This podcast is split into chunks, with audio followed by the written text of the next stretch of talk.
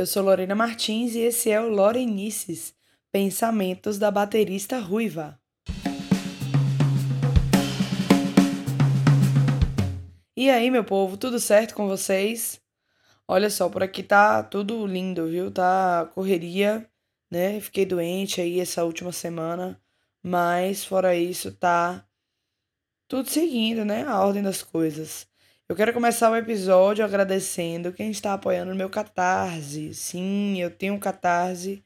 E no final do episódio eu agradeço a cada um e cada uma com o nome e tudo, viu? É muito chique. Mas se você não sabe ainda do que se trata, eu vou deixar o link aqui na descrição do episódio. Você clica, porque você pode me apoiar a continuar produzindo esse conteúdo com qualquer valor a partir de cinco reais.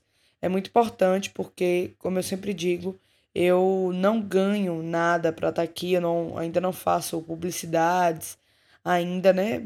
Bote essa publi aí. Pois é, ainda não faço publicidades então, a única renda que eu consigo, né, com o podcast é de quem me apoia lá no Catarse. Então, se você tem desejo de apoiar, pode clicar no link aqui da descrição. Mas enfim, né, tô seguindo aí os trabalhos, né, fiz um show esse final de semana muito, muito, muito bom com a minha banda que faz cover do Queen. Fiquei extremamente feliz. E daqui a uns dias a gente vai fazer um, um outro cover, vai ser de Foo Fighters e Nirvana. Eu tô penando com esse repertório, viu? Porque pau viola, meu filho, tocar. E a gente fechou o, o repertório antes, a gente fechou esse show, na verdade, antes do falecimento do, do Taylor Hawkes, né? Que era o baterista do Foo Fighters. Uma perda, né? Muito grande pra música, pra cena do rock, essa cena underground, assim.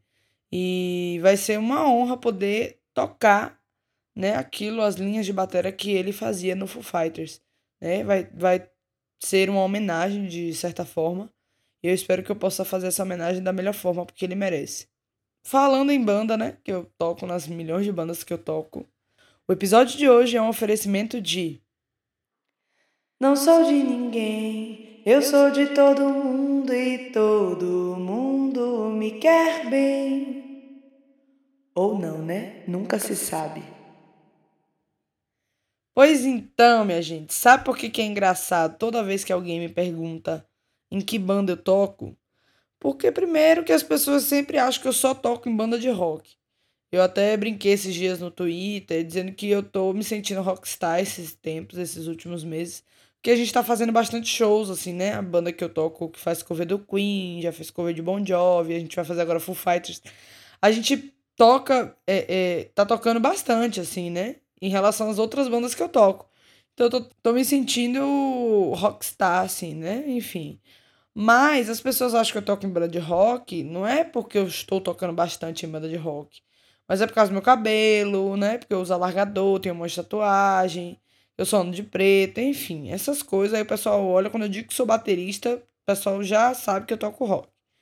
Mas na verdade, verdadeira mesmo, hoje eu só tenho duas bandas que que eu toco que são de rock, de fato. E uma que faz cover, né, dessas bandas que eu falei, que é a banda Monarca, e a outra que a gente toca música de Raul e algumas coisas de rock nacional também. Todas as outras bandas não são de rock. E aí que tá a segunda questão do episódio de hoje, que é o seguinte: eu toco em várias bandas. E, tipo, várias mesmo. Atualmente eu tô com sete bandas. Sete bandas. Você disse sete bandas? Eu disse sete bandas. Sete bandas. Sim, gente. Mas é óbvio que eu não toco em todas toda semana, né? Primeiramente que não ia existir nem podcast se fosse assim. Eu estaria muito rica, não brincadeira. Eu não ia trabalhar com outras coisas se todas as bandas tocassem toda semana, enfim. Eu também não estaria em sete bandas, né, gente? Porque não, não ia ter Lorena para todo mundo. Mas é, elas tocam alternadamente, eu tento equilibrar, enfim, vou falar disso daqui a pouco. São, elas são bandas bem diferentes entre si e tem um pouco de tudo, assim. Tem MPB, tem R&B, tem música baiana, música instrumental, rock, samba. São repertórios bem diferentes, às vezes não trabalham isso. E fora essas bandas, tem também os esquemas que a gente faz por fora, né? Digamos assim, tipo um show específico. É, ou então a gravação mesmo. Tipo, mesmo não sendo da banda, a pessoa vai e me chama para tocar, para gravar ali aquele, aquele, aquela faixa, aquele EP, né? Porque além de tudo isso, eu sou uma baterista freelancer, né, em determinados esquemas e fixa em outros esquemas.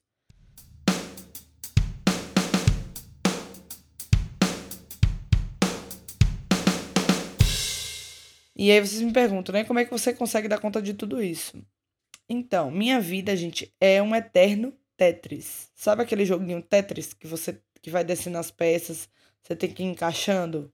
Pois é, minha vida é assim. Tudo precisa se encaixar perfeitamente.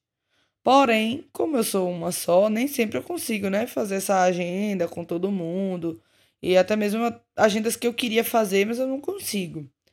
É, a prioridade é de quem paga melhor e tem condições de trabalho mais favoráveis.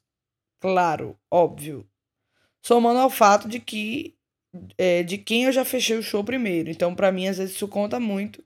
Né? Por exemplo, eu vou fechar fechei um show numa data é, no cachê X. E aí vem uma outra banda e me procura para aquela data com cachê parecido, igual. Eu vou dar prioridade a quem eu já fechei primeiro por uma questão de palavra, de caráter, enfim. É, e agora assim, por exemplo, se o cachê for muito maior, a gente tem que conversar, porque não acho que isso é mau caratismo ou mercenarismo meu, não, tá, gente? É, isso é muito comum no meio da música. E outra, eu trabalho para me sustentar, saca? Então, assim, é, eu preciso dar prioridade àquilo que me paga melhor, aquilo que tem as condições de trabalho melhor. Eu, como eu me sustento, eu preciso dar prioridade para o que é melhor para mim, né? E infelizmente, às vezes, isso não é melhor para a banda.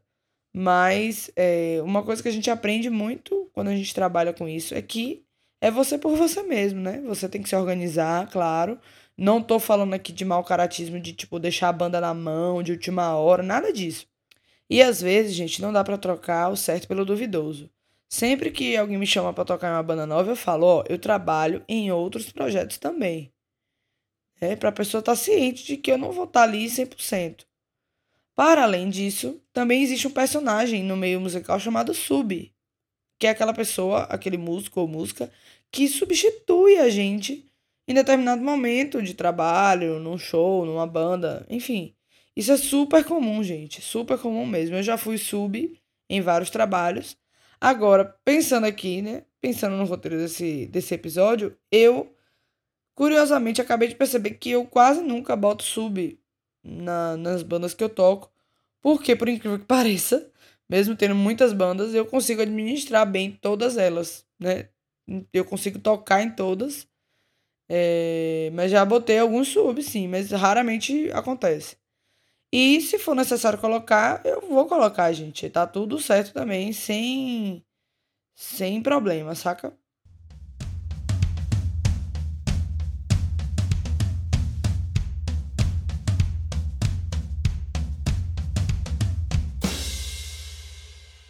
Mas vocês podem estar tá questionando como as bandas lidam com isso, né?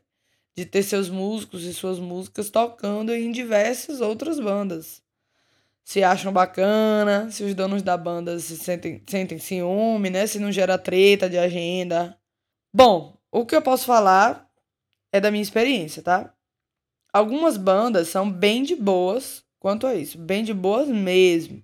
Desde que você seja organizado e administre bem suas coisas. Ou seja, não faça mais que sua obrigação. Afinal de contas, a banda quer você ali, né? Senão não tinha te chamado, né? Premissa principal aí.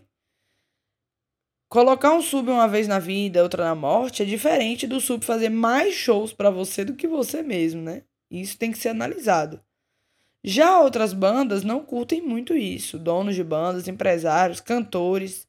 Acontecem várias pequenas tretas, né? Que eu chamo de tretas passivas agressivas com a gente que é músico, né, ou música. E é aí que entra o tema principal do episódio de hoje, a treta da exclusividade. Por isso que eu cantei lá no início, não sou de ninguém, eu sou de todo mundo e todo mundo me quer bem. Ou não, né? Às vezes a pessoa não me quer bem, problema dela que ela se exploda pra lá. Mas eu abordei um pouco desse lance de exclusividade no meu Instagram um dia desses aí perguntando o que, que a galera achava né, disso, o que, que a galera entendia sobre isso. As respostas da caixinha foram sensacionais, tinham umas bem engraçadas. e outras bem bacanas, abordando pontos interessantíssimos. A gente conseguiu fazer uma discussão bem legal sobre o tema. Mas eu vou trazer um pouco aqui do que eu concluí pensando sobre o assunto e construindo com, a, com o que a galera trouxe também.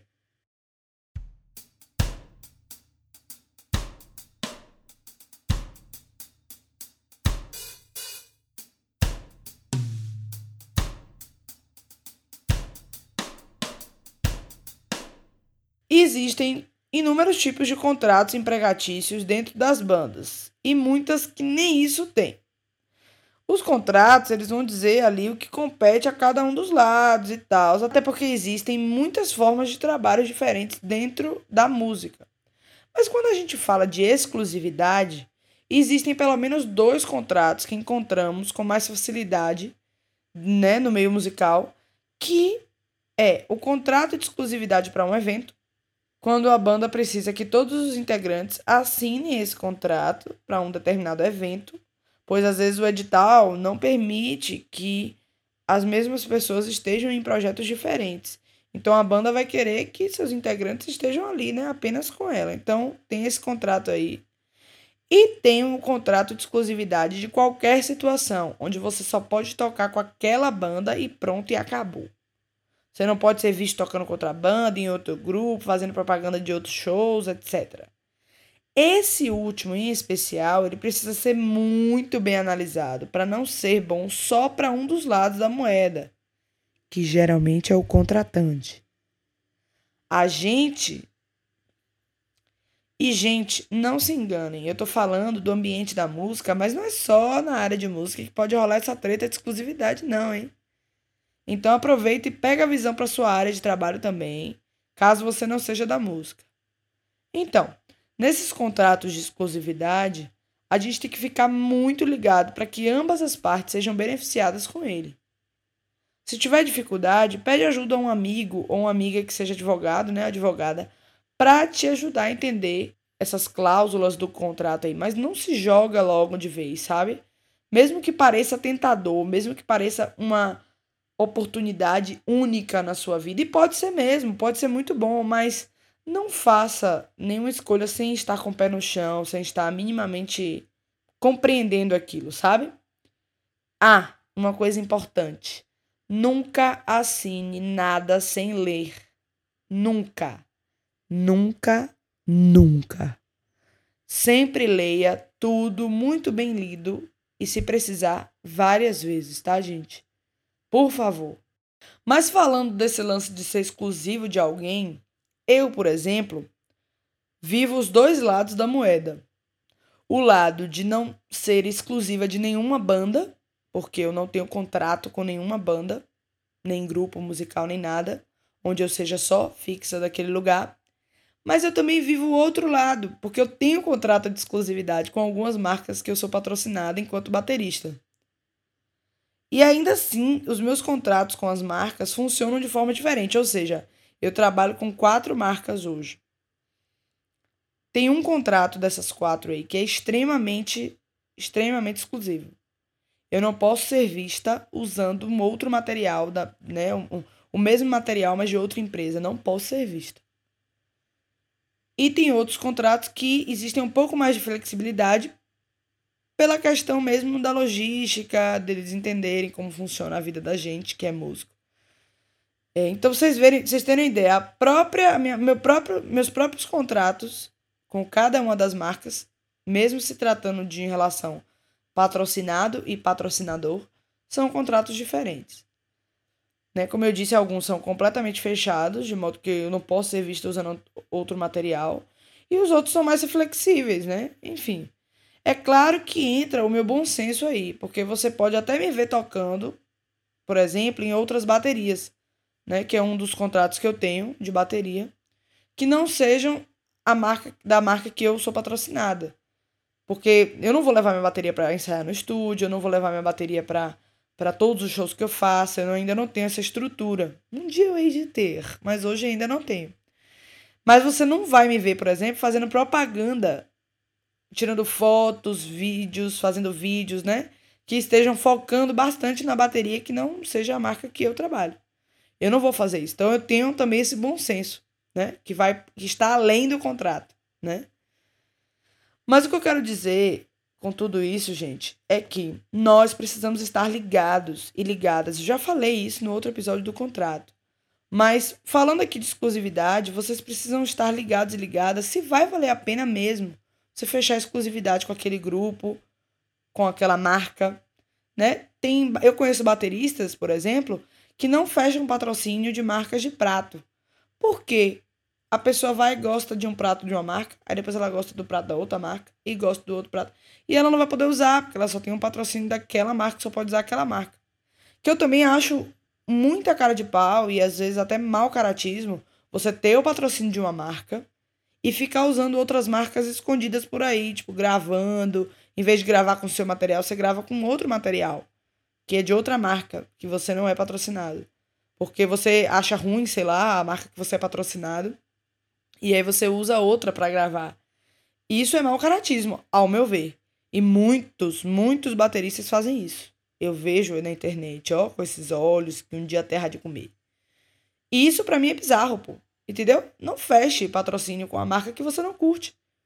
Não assine um contrato de exclusividade com uma banda que você não curte. Ou ainda que você curta. Se você tiver outros projetos que você também curta fazer, como eu, não feche o patrocínio. Não feche o contrato de exclusividade. Porque você vai se arrepender. É bem provável que você se arrependa. E a gente precisa ser ligado, né? Ser ligado nessas coisas para não cair nenhuma laranjada. Meu podcast aqui está a serviço da não laranjada, entendeu? Para ninguém cair em laranjada aqui, cair em problema e pepino. Então, fica ligado. Esse lance de exclusividade em banda, gente, tem muitos poréns. Cada um precisa ser analisado com muita calma, né? Com muito critério. Pode ser muito bom para o músico, para a música, mas muitas vezes não vale a pena. E os motivos pelos quais não valem a pena precisam ser bem refletidos. Isso vai contar com a realidade de cada um, a realidade financeira, a realidade social, né, a realidade pessoal, de família, é, enfim, de tanta coisa, entendeu? Senão, você cai no que eu já disse, que aqui em Salvador a gente chama de laranjada. São aquelas ideias erradas, entendeu? Que parecem muito, muito boas e Véi, se tem uma coisa que a galera no meio artístico que é pilantra sabe fazer, é ludibriar com as palavras. Então a gente não pode cair na ilusão das palavras bonitas, tá ligado? Não pode. A gente tem que, ó, ficar ligado, não cair muito no papo do elogio, enfim. E analisar friamente as situações. Não se iludam, não se iludam. Meu professor da faculdade, no primeiro semestre da faculdade, eu tive um professor que ele na aula ele falava assim: não se iluda com o ru da plateia. Sabe quando você tá ali fazendo sua parada, tocando, fazendo seu trabalho, a galera fica uhul, uhul. Obviamente, isso é uma metáfora, né? Pode ser figura, pode ser literalmente que ele tava falando, mas na maioria das vezes é figurado, né? Então não se iluda com às vezes o elogio, né? Às vezes a, a proposta, ela vem junta do elogio para poder ele trabalhar o seu ego, te ludibriar. Não se iluda, beleza? Pega a visão aí que vocês não vão se arrepender.